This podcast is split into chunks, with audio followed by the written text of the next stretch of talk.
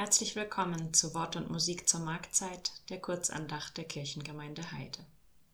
Diesmal am letzten Novemberwochenende hören Sie unseren Kantor Franz Spenn mit Musik und von mir, Pastorin Luise Jag-Albers, Gedanken zu dem Buch Das Feld von Robert Seethaler. Die Frage nach dem, was bleibt, hat mich immer schon interessiert, sagt der Autor in einem Interview.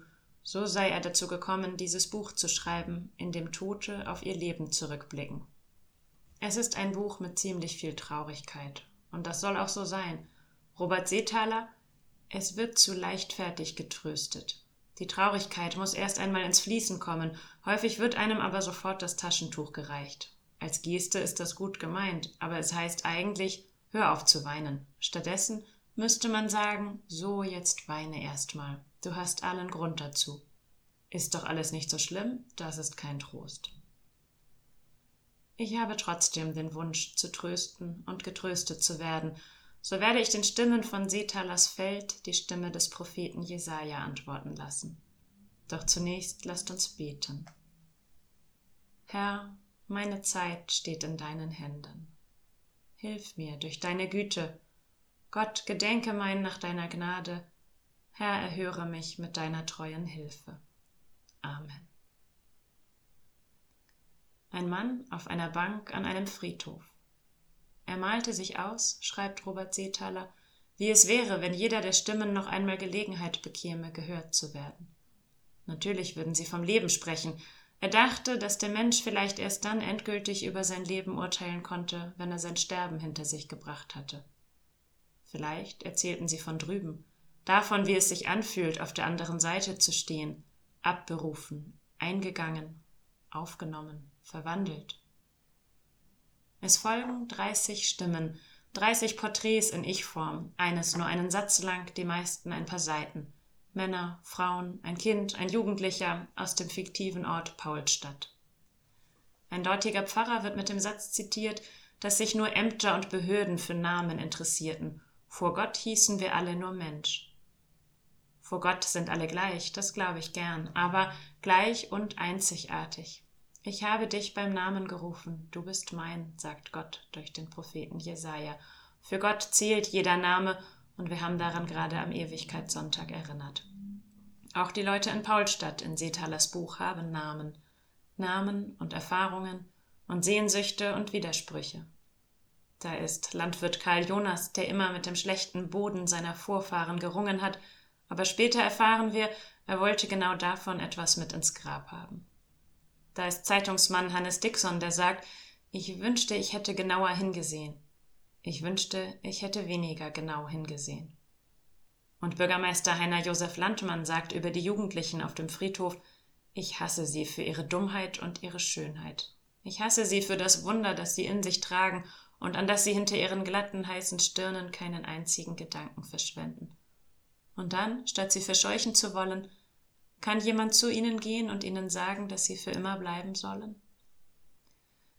Viele Personen in Seetalers Feld haben Prägungen durch Gewalt, wie Peter Lichtlein mit seiner ganz eigenen, von schlagenden Lehrern verängstigten Kinderwelt oder Stefanie Stanek mit den furchtbaren Kriegs- und Fluchterlebnissen, der Treck, die sechsjährige Tochter Lotte, der sie sagt, eines Tages werden wir da sein, wir werden ankommen und ausruhen ihr Weinen wegen Lottes Tapferkeit, die schlimmer Proben unterzogen wird. Oder nochmal Hannes Dixon, dass er Reporter wurde, aufdecken wollte, habe angefangen mit dem Ärger als 14-Jähriger über die Art, wie der Soldatentod seines Vaters beschönigt wurde. Und Herrn Leidecke erteilt Ratschläge an die nachfolgende Generation, darunter Es ist nicht dein Krieg. Jesaja verheißt, es wird kein Volk wieder das andere das Schwert erheben, und sie werden hinfort nicht mehr lernen, Krieg zu führen. Die Menschen in Setalers Feld ringen mit Verfehlungen. Da ist Lenny Martin mit seiner Spielsucht, die ihn seine Beziehung kostet. Ein Kapitel weiter seine Freundin Louise Trattner, die sich ohne sein Wissen prostituiert für seine Spielsucht und lange beweisen will, dass nicht jeder verdammte Fluss in einen verdammten Abgrund münden muss.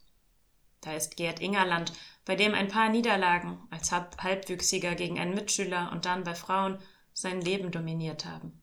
Und Robert Avigneux, ich bereute die Dinge meist schon während ich sie tat, und das machte das Leben nicht gerade leichter. Jesaja, bei Gott ist viel Vergebung.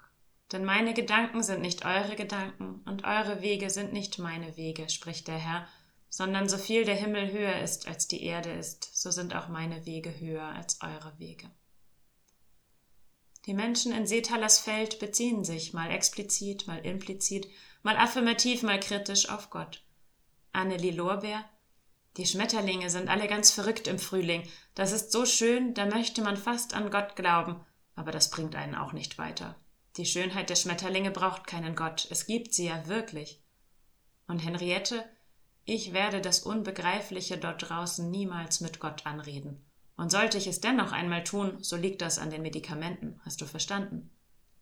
K.P. Lindo dagegen, mit dem Alter ist das Beten doch noch gekommen.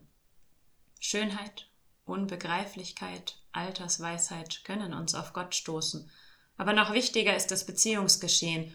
Buchfigur Heide Friedland sagt über die Männer in ihrem Leben, Arme sind wichtig. Sie müssen nicht unbedingt kräftig sein, aber sie müssen dich halten können. So ist auch die Rolle der Eltern, gerade der Mutter, oft wichtig im Buch Das Feld. Noch einmal Annelie Lorbeer. Alles, was es gibt, ist menschlich. Gott ist nicht menschlich, also gibt es ihn nicht. Aber wer könnte menschlicher sein als Gott? Ich will euch trösten, wie einen eine Mutter tröstet, so lässt Jesaja unseren Gott sagen. Viel Traurigkeit in den Stimmen derer, die in Setalers Buch Rückschau auf ihr Leben halten. Reue, Scham, Enttäuschung. Aber es gibt auch liebevolle und heitere Töne, wie ich sie in jeder Biografie für Trauerfeiern aufzuspüren versuche. Hannah Heim, nach jahrzehntelanger Ehe verstorben, während ihr Mann ihr die Hand hielt und sie an ihr Kennenlernen dachte. Navid al-Bakri, der Gemüsehändler, der zuhörte, verzeihen konnte und Freude an den Dingen hatte. Kurt Kobielski, der sein letztes Empfinden als müde, aber auf die angenehme Art bezeichnet. Noch einmal Herrn Leidecke und seine Ratschläge Sag, ich liebe dich. Denk dran, wie gut du es hast. Du hast die Nacht überstanden und weißt ungefähr, was dich erwartet an diesem Tag. Es ist nicht viel und genau das ist das Gute daran. Annelie Lorbeer, 105 geworden. Solange man lebt, ist immer noch etwas zu machen. Und für uns noch einmal Jesaja. Lasst uns wandeln im Lichte des Herrn. Amen.